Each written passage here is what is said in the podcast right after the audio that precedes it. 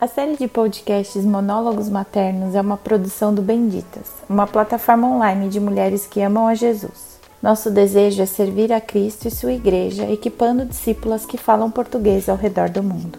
Esperamos que nossos breves monólogos ou eventuais conversas entre mães ajudem você a encarar cada desafio da maternidade como uma oportunidade para viver o Evangelho de maneira mais verdadeira e corajosa. Vamos lá! Episódio 26 O casamento na maternidade por Débora Duarte, mãe do João, do Tiago, da Maria, da Inês e do André. Fomos abençoados muito recentemente com mais uma criança, um frágil e dependente ser que muito amamos, que se junta a uma casa já agitada, de agenda preenchida, que consome muito amor, mas também muita energia.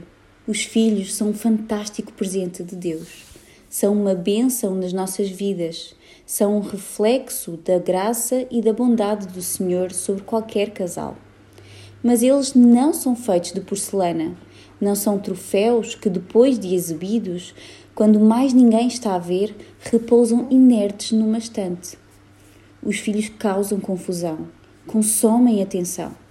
As suas vitórias são vividas com maior intensidade. Os seus projetos são sentidos como nossos. A sua reputação é a nossa. E se não formos cuidadosos, tudo isto os leva a reclamar para si o primeiro lugar na escala de prioridades da mãe, do pai ou de ambos. Será por isso que cada vez mais casais adiam a vinda dos filhos? Será que essa é a única forma de aproveitar a vida a dois antes da chegada dos pequenos agitadores?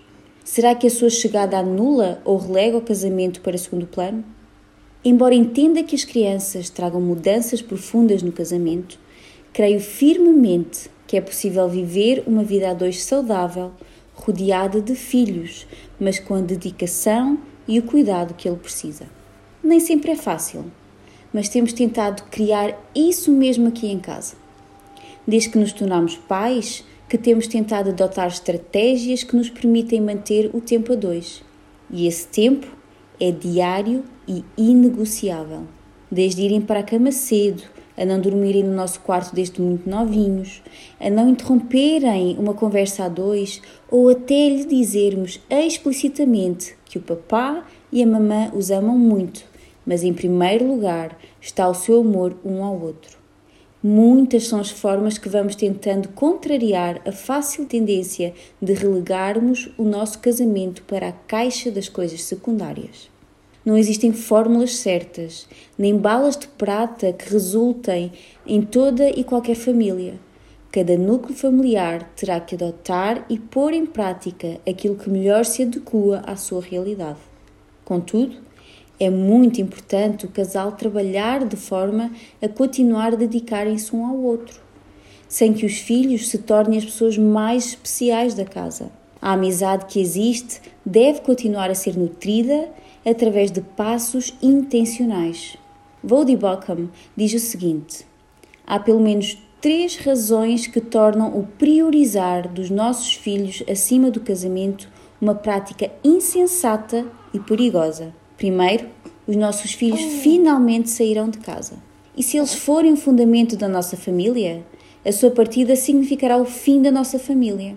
Segundo, o nosso casamento forma a pedra angular da segurança dos nossos filhos. Por fim, um dos nossos objetivos primordiais é preparar os nossos filhos para o casamento. Imaginemos apenas o primeiro ponto. O último ou o único filho sai de casa. Aquele por quem vivemos as nossas vidas, a quem demos tudo o que tínhamos: atenção, afeições, tempo, amor, disponibilidade mental e sentimental aquele que ocupava o topo das nossas prioridades. Agora restam apenas dois desconhecidos. Duas pessoas que a última vez que se lembram de falarem de uma forma profunda, amorosa e intencional foi há 20 anos atrás. Que tristeza que assola agora este casamento. É significativo também o facto de que é ao nutrirmos o nosso casamento que nutrimos a vida dos nossos filhos. A melhor maneira de os amarmos é amarmos ao nosso esposo. E, Ao fazermos, estaremos também a mostrar-lhes como o seu casamento deve parecer. Um casamento em que o pai e a mãe se amam e que é com base nesse amor seguro que os filhos se sentem amados. Os filhos crescem. Cabe-nos dedicar-lhes tempo agora a ensinar, a educar, a mostrar quem Deus é e quem nós somos. Um dia, se Deus permitir, hão de ser maridos que escolhem amar as suas esposas e esposas a que fazem o mesmo aos seus maridos. Hão de ser músicos, ou missionários, ou eletricistas, ou contabilistas, ou o que for. Um dia o ninho vai ficar vazio. Quanto a mim, quando esse tempo chegar, quero saber aproveitá-lo, saber estar, saber conversar, saber amar saber usufruir novamente da companhia um do outro sem as conversas interrompidas e noites incompletas. Daí serem tão valiosos os momentos a dois, o aproveitar de todos os bocadinhos possíveis para serem só os dois, para um dia poderem estar frente a frente, não como dois desconhecidos que não sabem o que fazer, mas como dois amigos íntimos felizes por terem mais tempo para usufruir um do outro.